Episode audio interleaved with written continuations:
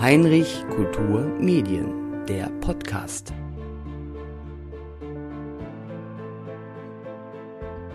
Seit zehn Jahren wird das archäologische Forschungsprojekt in der antiken Stadt Naga im heutigen Sudan vom Münchner Museum ägyptischer Kunst geleitet. Seither berichtet das Team bei Führungen, in Vorträgen und zu besonderen Informationstagen über seine Arbeit vor Ort. Die Funde und wissenschaftlichen Erkenntnisse werden publiziert und auf Fachkongressen vorgestellt. Den Zauber, der von diesem wunderbaren Ort ausgeht, kann allerdings nur derjenige wirklich nachempfinden, der den Ort bereist. Das sagt Dr. Arnulf Schlüter, der Leiter des Museums. Die Präsentation Naga, die verschüttete Königsstadt, vermittelt den Grabungsalltag des Forschungsteams. Und darüber spreche ich nun mit Dr. Schlüter. Die Situation im Sudan ist ja eher unübersichtlich. Das beeinflusst ja Ihre Arbeit vor Ort. Also dieses ägyptische Museum äh, ist natürlich in seinem archäologischen Projekt da sehr stark von betroffen. Ähm, wir können da unten unser archäologisches Projekt nur dann durchführen, wenn wir dort natürlich äh, friedliche ähm, Zeiten vorfinden und sind da auf die Mitarbeit, die Unterstützung der sudanesischen Kollegen und Kolleginnen, der antiken Verwaltung, aber eben auch von Menschen vor Ort äh, abhängig, die uns als Grabungshelfer beispielsweise unterstützen.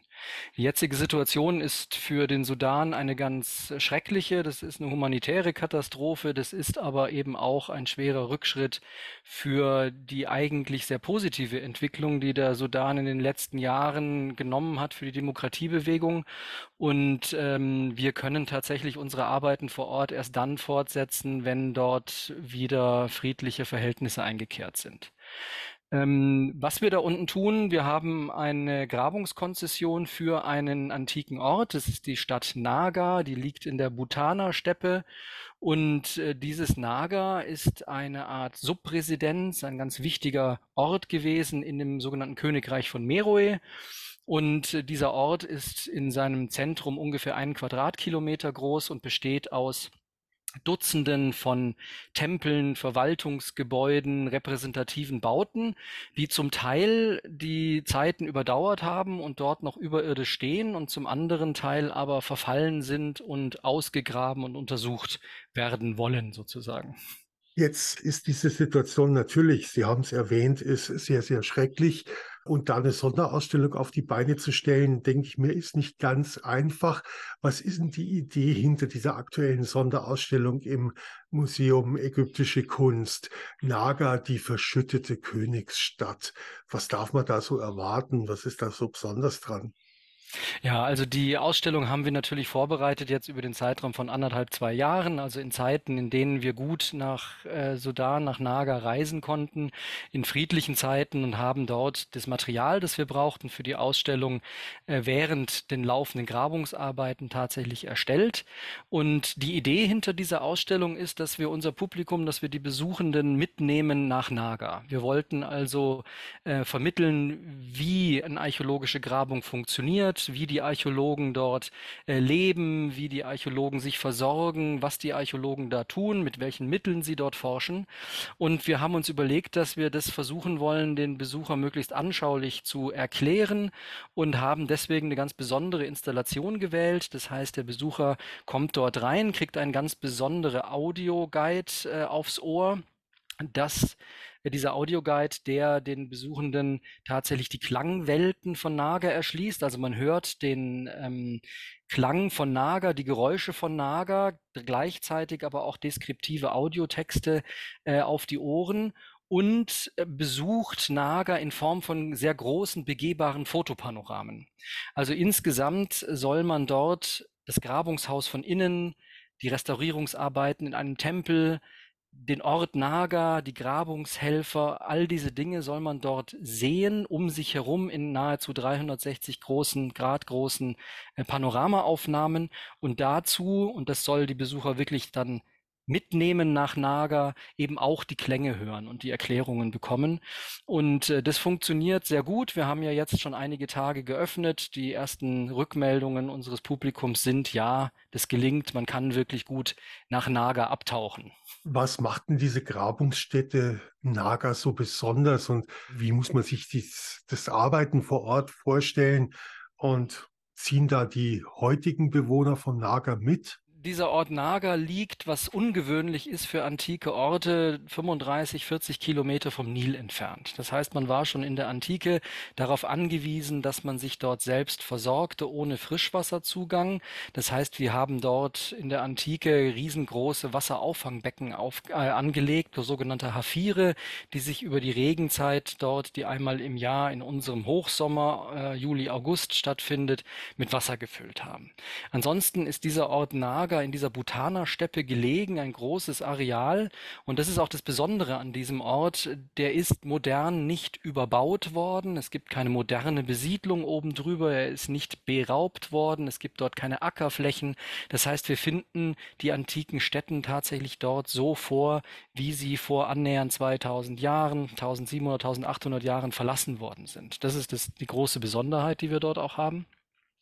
Und die heute noch dort ansässige Bevölkerung in dieser Bhutaner-Steppe lebt äh, von und mit ihren Tierherden in Asthütten, also da gibt es auch keine große Besiedlung heutzutage.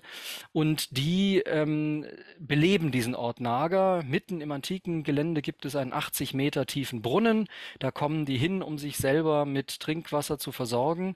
Und die passen auf diesen Ort Naga auf und sind für uns eben auch als Grabungshelfer in den Zeiten, in denen wir da unten archäologische Arbeiten machen, sehr wichtig, weil sie unsere Arbeiten unterstützen. So ein Ausgrabungsprogramm kostet viel Geld. Jetzt weiß ich, äh, dass das Bayerische Staatsministerium für Wissenschaft und Kunst mit dem Programm Kultur Digital Vermittlung äh, Sie unterstützt.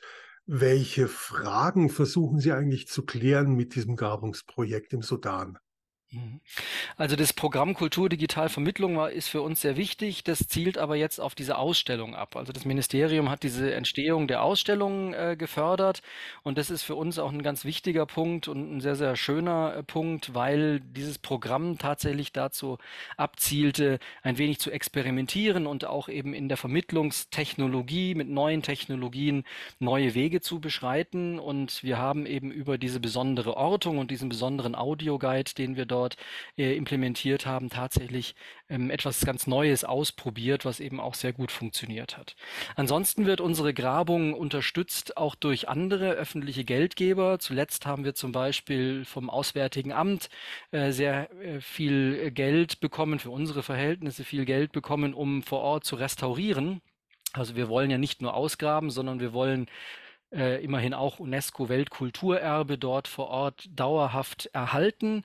Und so haben wir über das Pro äh, Programm äh, des Auswärtigen Amtes Gelder erhalten, um dort am Löwentempel von Naga zu restaurieren. Und ähm, das sind eben so ganz, ganz wesentliche Dinge, die uns diese Arbeit ermöglichen. Also Sie haben ganz recht, wir sind bei diesen Projekten immer auf Drittmittelgeber angewiesen. Und was wir versuchen dort zu klären, ist tatsächlich, ähm, wie die Menschen dort damals gelebt haben. Also wir wollen gerne verstehen, wie die Stadtstruktur funktioniert, was man dort äh, getan hat, wie man gelebt hat, wer dort vor Ort gelebt hat. Es gibt große Nekropolenareale, Friedhofsareale, die bisher nicht untersucht sind. Wir wollen wissen, warum Naga genau an dieser Stelle gegründet worden ist, wie lange es Naga gegeben hat. Also da gibt es noch einige Fragen, die tatsächlich zu klären sind. Und wir wollen ganz allgemein über den Ort hinaus eben etwas beitragen zum Verständnis dieser antiken Kulturen im Sudan, speziell auch eben zu diesem meroitischen Königreich. Herzlichen Dank, Dr. Arnulf Schlüter, für dieses aufschlussreiche Gespräch. Die Ausstellung ist zu sehen bis zum 22. Oktober. Alles Wissenswerte zu Öffnungszeiten, Eintrittspreisen und weitere interessante Informationen gibt es in den Sendungshinweisen.